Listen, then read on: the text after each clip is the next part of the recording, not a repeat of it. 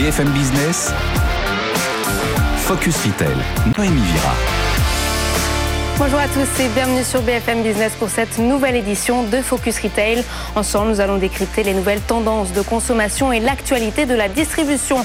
Au programme de cette émission, comment les nouvelles technologies révolutionnent-elles le monde du commerce? Nous en parlerons avec Thomas Serval, cofondateur et président directeur général du groupe Barracoda.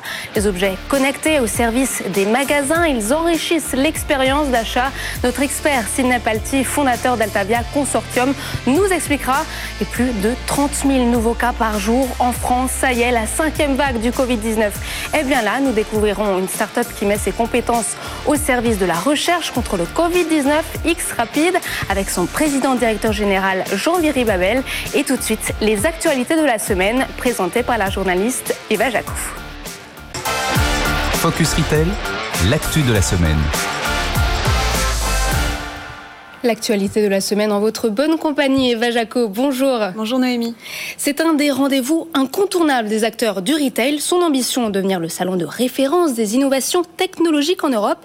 Tech for Retail se tiendra mardi et mercredi prochain. Oui, le salon euh, contiendra 130 exposants des innovations euh, technologiques et digitales qui révolutionnent euh, l'industrie du retail, présentée en exclusivité et une cinquantaine de conférences.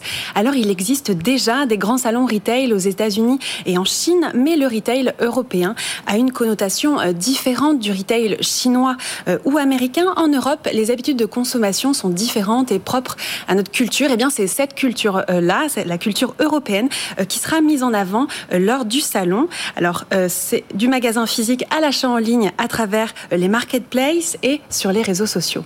Avez-vous déjà pu analyser quelques tendances? Alors le but avant tout est de stimuler euh, les acteurs du retail omnicanal, que ce soit online, physique. Il faut les pousser à être plus interactifs, innovants pour mieux gérer leur productivité et répondre aux attentes du consommateur. Alors en effet, de grandes tendances ont été annoncées. On écoute à ce sujet Karen Serfati, fondatrice du salon Tech for Retail. Donc les personnes qui vont venir euh, visiter Tech for Retail vont pouvoir découvrir les solutions euh, de, qui vont satisfaire les besoins dans le back-office au front-office, donc de la supply chain au dernier kilomètre, en passant par les relations client-marque, par les systèmes de paiement fractionnés, euh, par les caisses enregistreuses, par l'intelligence artificielle qui va satisfaire les besoins à différents niveaux de la vente. Oui, Tech for Retail, nous y serons lors de notre prochaine émission. Autre actualité, Carrefour dévoile un nouveau concept de magasin dernière génération que nous avons découvert en avant-première. Oui, Carrefour Flash 1010 présenté par Alexandre Bompard lors du Carrefour Digital Day a ouvert ses portes mercredi euh, à Paris dans le 11e. Alors le concept, 10 secondes euh, pour faire ses courses et 10 secondes pour payer. Ce nouveau magasin fait écho à celui situé euh, dans la maison mère à Carrefour à Massy. Pour l'occasion, le distributeur s'est allié à la start-up californienne hi qui travaille notamment avec Amazon Go. Alors comment ça marche? On écoute à ce sujet Elodie Pertuiseau, directrice e-commerce du groupe Carrefour. Tout client sans app, sans rien, sans technologie peut se présenter, prendre les produits qu'il souhaite en quelques minutes, les mettre dans son sac. Et puis surtout, il va jamais les ressortir de son sac. On se présente devant une tablette, tout simplement. La tablette reconnaît le panier, affiche les produits qui sont présents. Ça prend quelques secondes. On paye classiquement, normalement, sans contact et c'est fini. Alors un concept simple, rapide, qui facilite le parcours client. 60 caméras et 2000 capteurs intégrés dans les étagères analysent le parcours d'achat du client. Ce magasin nous rappelle euh, l'ouverture du euh, Oshango que nous avions testé euh, à Roubaix sur le campus de l'EDEC. C'est un modèle finalement que tous les grands distributeurs testent et développent à travers le monde. Au Brésil notamment, Carrefour compte six magasins intitulés, intitulés Flash Scan and Go et compte en ouvrir 8 de plus. Et pour ceux qui souhaitent voir l'envers du décor, vous retrouverez un sujet euh, sur Commerce 2.0 euh, sur euh, le site BFM Business. L'enseigne Dyson continue de développer sa stratégie de magasin physique et ouvre une nouvelle boutique, et cette fois-ci en réalité virtuelle. Oui, Dyson rentre dans une nouvelle dimension avec la réalité virtuelle et révolutionne un petit peu le parcours client. Il permet à présent donc à ses clients d'essayer ses produits à distance. Le Dyson Demo VR est accessible via un casque, le casque Oculus. Alors les utilisateurs peuvent prendre en main, par exemple, un sèche-cheveux virtuel ou encore tester les effets sur des cheveux en 3D. La version initiale porte sur la beauté, mais s'élargira aux aspirateurs dès l'année prochaine. Et pour ceux que la réalité virtuelle ne séduit pas eh bien, la marque développe de plus en plus de live shopping et les magasins de l'enseigne euh, permettent de tester en live. Le plus grand euh, flagship, après euh, celui d'Oxford Street à Londres, se trouve dans le quartier de l'Opéra à Paris et il vous permet par exemple de tester un aspirateur sur différentes surfaces et différentes, avec différentes poussières ou encore vous pouvez prendre un rendez-vous pour tester des produits pour la coiffure. Donc c'est une prestation de 35 euros qui est faite avec un coiffeur styliste. Alors c'est Dyson Demo sont en plein essor. Il en existe 318 euh, dans le monde euh, et dans l'Hexagone. La marque possède 4 points de vente. Elle compte en ouvrir une à Bordeaux, un à Bordeaux et un à Lille très prochainement. Plus besoin d'aller chez le coiffeur alors? Non, plus besoin. Plus besoin. J'espère qu'on ressort avec un brushing. Merci Eva Jaco. Tout de suite, l'œil de l'expert. Focus Retail, l'œil de l'expert. L'œil de notre expert. Cette semaine, nous retrouvons Sidney Pelty. Bonjour, vous êtes président d'Altavia Consortium. Alors, nous venons d'entendre les trois actualités phares de cette semaine. J'aimerais qu'on revienne sur l'inauguration du nouveau magasin Carrefour Flash 1010, un modèle qui comporte ses avantages. Absolument. Donc, il y a déjà un signal très positif euh, de la capacité de se réinventer de Carrefour, euh, qui a fait une démonstration euh, technologique. Ils sont capables ben, de faire des magasins autonomes comme Amazon. Et ça, c'est plutôt, c'est plutôt une bonne nouvelle. Alors, sur le papier, le magasin autonome, c'est le Graal. Hein. C'est euh, euh, beaucoup de bénéfices, surtout pour les usagers. Euh, on ne fait pas la queue, on ne fait pas de passage en caisse. On peut rentrer aussi dans le magasin avec son smartphone. Donc pas vraiment de contact et par les temps qui courent, c'est plutôt, c'est plutôt pas mal. Et puis ça ravit évidemment un certain type d'une population dont le principal objectif est de gagner du temps. Ça va être assez intéressant d'ailleurs de voir des concepts qui s'adressent à la même population. On a parlé récemment de quick commerce, donc c'est la capacité de pouvoir se faire livrer en moins de 10 minutes d'à peu près tout et n'importe quoi. Et ben, ce concept s'adresse euh, à la même euh, à la même population. Et puis évidemment, on va avoir euh, des, personnes, des consommateurs à qui ces concepts s'adressent pas trop. C'est surtout les consommateurs qui sont en attente de plus de convivialité, de plus de liens humains. Et ben cela, ce sera d'autres concepts comme par exemple ce qu'on a évoqué la semaine dernière avec les visio-vendeurs de Fnac Darty, qui là pour le coup fait bien plus sens. Et autre prouesse technologique, l'enseigne Dyson avec sa boutique de réalité virtuelle. Alors oui, Dyson qui se lance dans la réalité euh, virtuelle. Alors ils ont aussi euh, une grande expertise dans le design industriel, dans le prototypage. Ils seraient euh, mal inspirés de ne pas utiliser cette matière pour créer des magasins en 3D. C'est le défi qui se sont lancés. Là aussi, regardons si les clients, les consommateurs adhèrent on a en tête euh, voilà de pouvoir essayer un sèche-cheveux euh, avec un casque Oculus. Ça peut paraître euh, assez étonnant. Néanmoins, ils vont forcément être portés aussi par la vague amenée par Facebook et son métavers. Forcément, il y en a qui seront plus près que d'autres. Dyson en, fait partie. Un sèche-cheveux Oculus. Merci Sidney pour vos éclairages. Et tout de suite l'interview de la semaine. Focus Retail, l'interview. D'ici à 2030, plus de 125 milliards d'objets seront connectés. Aujourd'hui, j'ai le plaisir de recevoir sur ce plateau Thomas Serval. Bonjour. Bonjour. Vous êtes cofondateur et président directeur général du groupe Barracuda. Vous êtes à l'origine de la brosse à dents connectée Colibri, une innovation que nous avons vue au CES de Las Vegas en 2014. Aujourd'hui, vous souhaitez aller plus loin. Votre rêve, construire l'équivalent de l'univers logiciel d'Apple, mais dans le domaine des objets connectés. Alors, pas pour la téléphonie, mais dans le domaine de la santé et du bien-être. Expliquez-nous. Oui, Barracoda, effectivement, est né euh, d'une idée simple, c'est que si on prenait des objets, des objets de la vie courante, qu'on les connectait, ils pouvaient participer à l'amélioration de notre santé. Tout, cela autour des bonnes habitudes. En fait, on se brosse pas bien les dents, donc euh, si on changeait l'habitude pour se brosser les dents, on pourrait avoir une meilleure santé bucco-dentaire et une meilleure santé euh, tout court. On pourrait aussi mieux se laver les mains.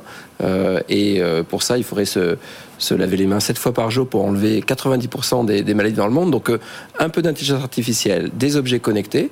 Et on peut effectivement réinventer la santé de demain par la prévention et par la mesure de l'efficacité des habitudes. Donc des données qui peuvent être utilisées pour la prévention. Quand on vous entend, on se dit peut-être un jour les objets connectés pourront détecter des maladies Alors les objets connectés peuvent détecter des maladies. La question pour les objets, c'est de savoir s'ils font le claim, comme disent les Américains, c'est ils disent qu'ils vont le faire. Et pour ça, il faut passer par un certain nombre de certifications. Euh, qui les transformerait non plus en objets connectés, mais en, ce qu'on appelle medical device, objets euh, médicaux. Euh, ils sont déjà très, très utilisés. mais aujourd'hui, on n'est pas encore tout à fait capable de laisser le diagnostic final être fait par une machine. Donc en fait, aujourd'hui, ils sont des, des adjoints du médecin pour lui donner un certain nombre d'indications qui lui permettra lui de poser le diagnostic. Il est clair que dans les 5 à 10 prochaines années, c'est quelque chose qui va euh, se faire et on le voit déjà en Chine euh, notamment où la pénurie de médecins force à ce que le pré-diagnostic ou le tri des patients soit fait déjà par de l'intelligence artificielle. Vous avez créé aussi un lecteur de code barre Bluetooth, un terminal qui améliore la qualité des nuits. Où est-ce que vous trouvez toutes ces idées? Aux États-Unis, en Chine? Alors, euh, chez Barracoda, notre euh, objet, c'est d'inventer des objets qui vont améliorer la vie des gens euh, ou de nos clients, qui ne sont pas toujours des, clients finaux, mais souvent, la plupart du temps d'ailleurs, des grandes multinationales de la distribution ou, des marques. Et donc, quelque part, on prend ces idées euh, de la vie de tous les jours, de besoins de nos clients, parce qu'on a la chance d'avoir déployé plusieurs centaines de milliers, voire des millions de brosses à dents. Donc on a, on a des informations anonymisées sur les tendances euh, qui existent euh, dans les usages des, utilisateurs. Et puis on, a ce qu'on appelle les Barracoda Labs, qui nous permettent d'accueillir des entrepreneurs avec des idées, mais qui ont besoin d'un endroit où ces idées vont, vont, vont vraiment arriver parce que beaucoup beaucoup de gens veulent être des entrepreneurs, mais finalement y arriver c'est beaucoup de difficultés. On a notre propre usine qui peut les construire, ces objets que les gens ont imaginés, nos bureaux design, donc d'une idée qui peut venir euh, du patron d'une multinationale à euh, un jeune étudiant qui voit cette émission, qui dit bah, on pourrait peut-être faire ça. On est équipé pour euh, transformer ces idées en réalité et en business pour, pour nos clients. On vous décrit comme un iconoclaste, Thomas Serval. À votre sens, comment les nouvelles technologies révolutionnent-elles le monde du commerce? Alors, de plein de manières différentes le commerce tel qu'on l'a connu, euh, on va dire jusqu'à dans les années 80, non connecté, c'était quelque chose qui était une étape euh, obligatoire parce qu'il n'y avait que euh, le commerce physique dans le magasin pour y arriver. Ce qui se passe depuis, depuis 20 ans et 30 ans, la, révolution d'Internet, c'est qu'on a offert aux consommateurs des options. Et donc quelque part, maintenant, on a le choix entre acheter en ligne, acheter à emporter, acheter en magasin. Et donc en fait, le, panel des choix qu'a permis la technologie oblige tous les acteurs euh, qui offrent ces choix alternatifs à se réinventer par rapport à cette même technologie. Parce qu'aujourd'hui, si euh, on vous fait attendre 4 heures à la, queue euh, d'un supermarché, vous allez tout commander sur Amazon. Inversement, si dans un supermarché, on, a, on prend en compte l'existence de votre smartphone, un, un beacon va détecter votre présence, connaître vos habitudes et que vous êtes sorti du magasin après avoir eu un bon choix, qui pourra être aidé par peut-être un miroir qui fera le diagnostic, vous dire c'est ça dont vous avez besoin. Avec cette technologie, ben, donc vous allez accélérer accélérer le processus d'achat et le rendre plus fluide, même dans la distribution physique. Donc ce qu'on voit, c'est la technologie, elle est en train d'être partout, elle est pervasive, comme disent euh, nos amis anglo-saxons, et donc elle va s'intégrer dans les habitudes des utilisateurs et des consommateurs, et dès lors, il va falloir que le magasin, physique ou réel, euh, le prenne en compte.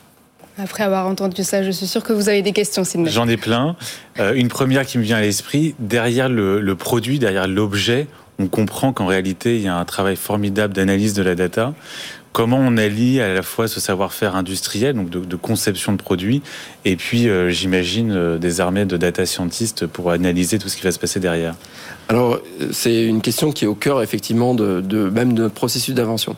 Donc tel qu'on l'imagine, euh, nous déjà on essaie d'avoir un certain nombre d'objets qui parlent le même langage. C'est-à-dire quelque part on essaie de standardiser la manière dont nos objets euh, euh, échange des données vers l'extérieur. On a inventé un protocole qu'on appelle B-Connect qui permet euh, de faire en sorte que tous ces objets respectent les mêmes règles pour avoir la, confiance du consommateur. C'est-à-dire, euh, en Europe, on appelle ça la RGPD. On va pas faire n'importe quoi avec vos données. On va pas faire euh, commerce de vos données si vous n'en êtes pas d'accord, etc. Et donc, quelque part, on va on crée pour avancer et pour répondre à votre question, euh, d'abord un, référentiel de confiance entre le consommateur et cet objet. Si le consommateur et l'objet vous font euh, vous font confiance, dès lors, on va pouvoir commencer à collecter des, informations qui vont servir d'abord à comprendre ce qui marche et ce qui ne marche pas dans ce même objet. La plupart de nos objets font l'objet de 2, 3, 4 itérations. La brosse à dents dont on a parlé, elle est à sa cinquième génération. Chaque génération est construite sur les données qu'on a capturées dans la génération précédente. Et donc ça, c'est quelque chose qu'il faut vraiment expliquer aux gens qui s'intéressent à ce sujet. C'est vous ratez une génération, vous avez un risque de ne pas pouvoir faire la suivante parce que vous ne comprenez pas véritablement l'évolution des usages. Donc on a cette euh, première couche d'analyse du comportement euh, des utilisateurs.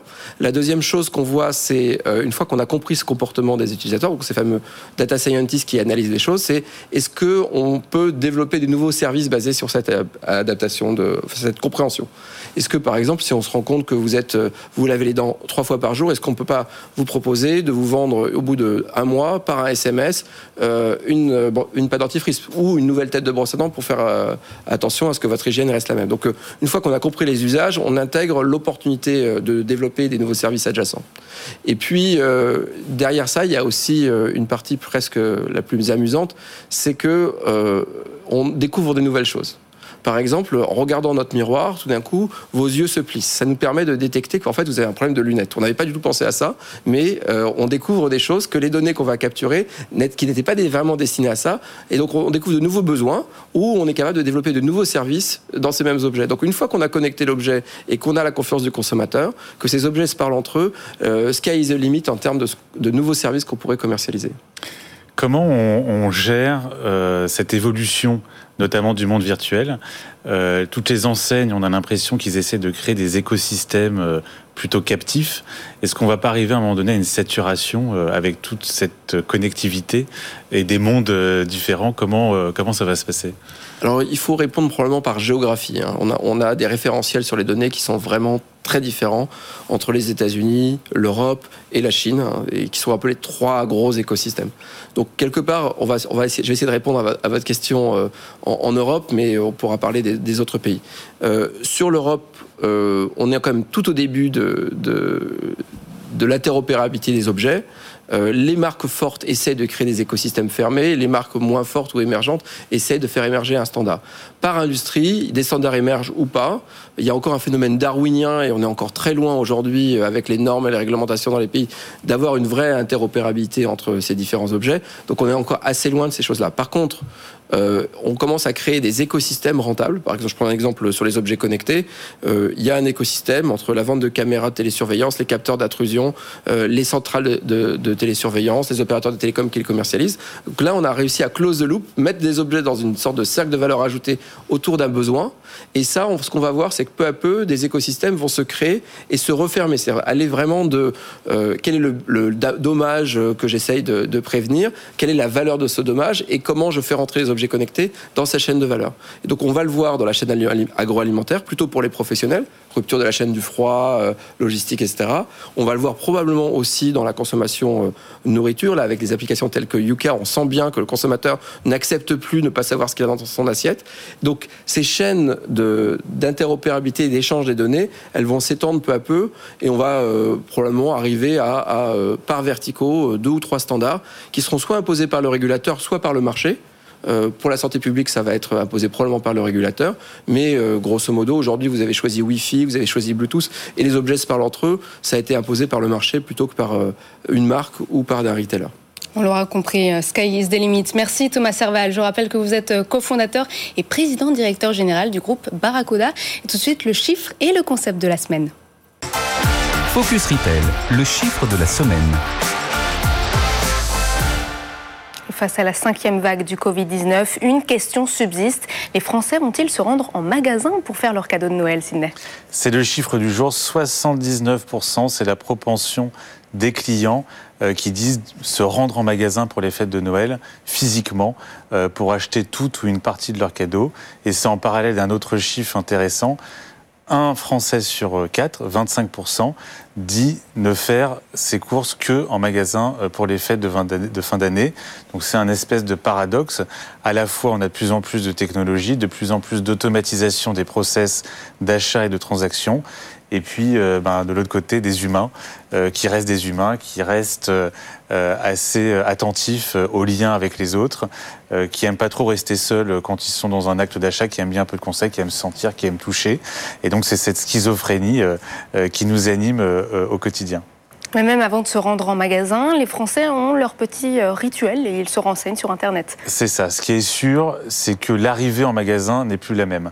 La plupart des Français, mais d'ailleurs euh, comme euh, tous les consommateurs dans le monde, font d'énormes recherches avant de se rendre en magasin. Ils font des véritables études de marché et donc ils arrivent avec énormément d'informations. Et donc le magasin, ben, c'est plus une transaction, c'est plus simplement un acte d'achat. On vient y chercher autre chose et on en revient toujours à l'extérieur expérience, toujours plus d'expérience. Oui, de quoi mettre quelque chose sous le sapin. Merci beaucoup, Sidney Pelty. Et tout de suite, le pitch de la start-up. Focus Retail, le pitch. En Europe, l'Autriche est reconfinée, l'Allemagne serre la vis. En France, les indicateurs ont viré au rouge. Alors comment limiter la propagation du Covid-19 Les épidémiologistes recommandent la vaccination, bien sûr, mais rappellent aussi l'importance du dépistage. Des tests pas toujours faciles à interpréter que vous, dont vous souhaitez faciliter la lecture. Jean-Viry Babel, bonjour. Et bonjour. Des tests pas faciles à tester déjà. Oui, pas facile à tester. Euh, on a passé euh, les six premiers mois de cette pandémie à tester tous les tests antigéniques qui étaient euh, qui arrivait en France et euh, il y avait beaucoup de déchets, il y avait beaucoup de très bien, il y avait euh, et on a fait ça grâce à, à, de l'IA, à l'intelligence artificielle. Donc vous êtes fondateur euh, d'X Rapide. Expliquez-nous, vous avez développé une application XR Covid. Expliquez-nous comment cela fonctionne. Alors X Rapide, c'est nous sommes spécialisés dans le dans l'intelligence artificielle pour le diagnostic, un diagnostic médical. L'arrivée de Covid, il se trouve que je suis euh, immunodéprimé, je, suis transplanté, et j'ai dit à mes équipes, euh, ça sent pas bon, euh, est-ce qu'on pourrait pas utiliser notre savoir-faire à des fins utiles? Et on travaillait avec la PHP sur d'autres sujets, la malaria, la tuberculose, et ils nous ont dit, est-ce que vous seriez capable de monter un outil qui testerait les tests qui nous arrivent, les premiers tests antigéniques, pour vérifier sur de très très grands nombres leur fiabilité? Or, quand on en a 50 000, 100 000 en face, un, homme ne peut pas le faire. Et on a monté un outil qui s'appelle XR Covid, qui a été euh, via énormément de data qui, a, appris à reconnaître la qualité d'un test ou le résultat d'un test euh, en fonction d'une sérothèque, c'est-à-dire de, de savoir euh, ce qu'on lui mettait dedans, et lui devait se trouver, devait dire, ce test-là, il est fiable à 98%. On l'a monté en trois semaines, et on l'a utilisé euh, avant que les tests antigéniques arrivent sur le marché pendant euh, trois à quatre mois pour tester l'intégralité des tests, et on continue à l'utiliser maintenant parce que des tests arrivent tout le temps. Les tests salivaires, euh, les tests, on ne fait pas de PCR, mais tout ce qui est test basé sur les antigènes. Donc cela permet aussi de se tester soi-même de façon autonome. Alors oui, ça permet d'interpréter les, résultats de façon autonome. Euh, alors ce serait un petit peu, comme on dit en anglais, overkill. ce, serait une grosse machine pour des choses qui sont relativement faciles à lire. Mais quand on teste une école en entier, quand on teste euh, des groupes euh, à l'armée, par exemple, quand on teste 500 personnes, il faut des machines pour l'interpréter. Et c'est nos machines qui sont utilisées. Est-ce que l'intelligence artificielle est toujours fiable dans ce domaine? Alors elle est aussi fiable que la personne qui l'a programmée. Euh, elle n'est que la réflexion euh, euh, de l'intelligence qu'on a mis derrière. Elle n'est pas plus fiable, elle est plus stable. Si on l'a rendue très fiable, elle sera très fiable tout le temps. Si on est à... alors pour les tests antigéniques, par exemple, on voulait que les, résultats soient aux alentours de 98-99% on n'arrivera pas à 100% de fiabilité, même avec de, de l'IA, parce qu'on a mis un petit peu d'erreur à l'intérieur comme tous les humains, on n'est pas parfait. Euh, donc nos moteurs ne sont pas parfaits. Est-ce que votre application est reconnue par l'État Par exemple, est-ce qu'on peut voyager avec? Alors, on a pu le. Covid a fait qu'on a pu le temps de faire des, euh, certifications. Elle est euh, reconnue par l'État parce qu'elle est utilisée par la PHP, la PHM, vu qu'on est basé à Aix-en-Provence pour fiabiliser ces tests. Mais en soi, on n'a pas fait de demande de reconnaissance, on n'a pas le temps. Alors qu'est-ce que vous nous avez amené aujourd'hui? Alors ça, ça a été par la suite. Euh, euh étant encore une fois euh, immunosupprimé, je, je, porte un masque euh, ou des gros masques FFP2, FFP3 depuis plus d'un an maintenant. Et j'ai été voir mes équipes, je leur ai dit, écoutez, 8 heures d'avion avec ces gros masques-là, j'en peux plus, est-ce que vous pouvez faire quelque chose d'autre? Et ils ont, alors grâce à de l'intelligence artificielle, ils ont inventé ça. Ça s'appelle XL, X-H-A-L-E, c'est un petit jeu de mots en anglais sur respirer, c'est un exosquelette de respiration. C'est-à-dire que il va analyser votre débit de, de, respiration quand vous êtes en train de parler, quand vous êtes en train de dormir, de méditer, de courir. Et il va forcer de l'air euh, dans les filtres pour que vous respiriez naturellement et que vous expiriez naturellement. Euh, c'est un prototype parce qu'en fait, c'est relativement cher. Il est développé uniquement pour les professionnels de santé, les professionnels de la sécurité, et euh, il va être déployé au courant de l'année, euh, notamment euh, dans les hôpitaux, dans les services de, dans les services au Covid, avec de, de forts taux de, de, Covid. Une innovation primée au CES 2021 d'ailleurs. Effectivement, deux prix, deux prix au, au, CES 2021, et on sera au CES 2022 en janvier avec le petit frère, mais je peux pas vous le montrer parce qu'autrement CIS ne serait pas content. Bah, ce sera l'occasion de revenir. Vous avez des questions, Sidney? Alors on a parlé de fiabilité. Moi, il y a quelque chose qui me vient tout de suite à l'esprit. Euh, il y a beaucoup qui sont traumatisés des erreurs de diagnostic euh, du médecin traditionnel. Euh, mm. Est-ce que c'est viral, bactérien, un rhume, une grippe, une angine? Est-ce que le futur, c'est ça? C'est des, des autotests qui permettront d'avoir une fiabilité quasiment à 100% Alors complètement, je ne l'ai pas amené, mais notre produit principal s'appelle XR Blood. C'est l'analyse de sang sur une petite goutte capillaire qui permet tout bêtement, tout bêtement, de dire si on a une élévation de nos globules blancs. En sachant ça, on peut, on peut éliminer le fameux est-ce que c'est un virus, est-ce que c'est une bactérie, est-ce que je prends des antibiotiques et je ne prends pas d'antibiotiques. Euh, alors, on ne pourra jamais éliminer l'erreur. Et souvent, l'erreur, elle vient pas tant de la machine, mais du prélèvement. Euh, et euh, la machine ne prélève pas pour l'instant. mais encore une fois, les erreurs de diagnostic des machines ont été induites par les erreurs de... Mais globalement, il y en a beaucoup, beaucoup moins. Merci beaucoup.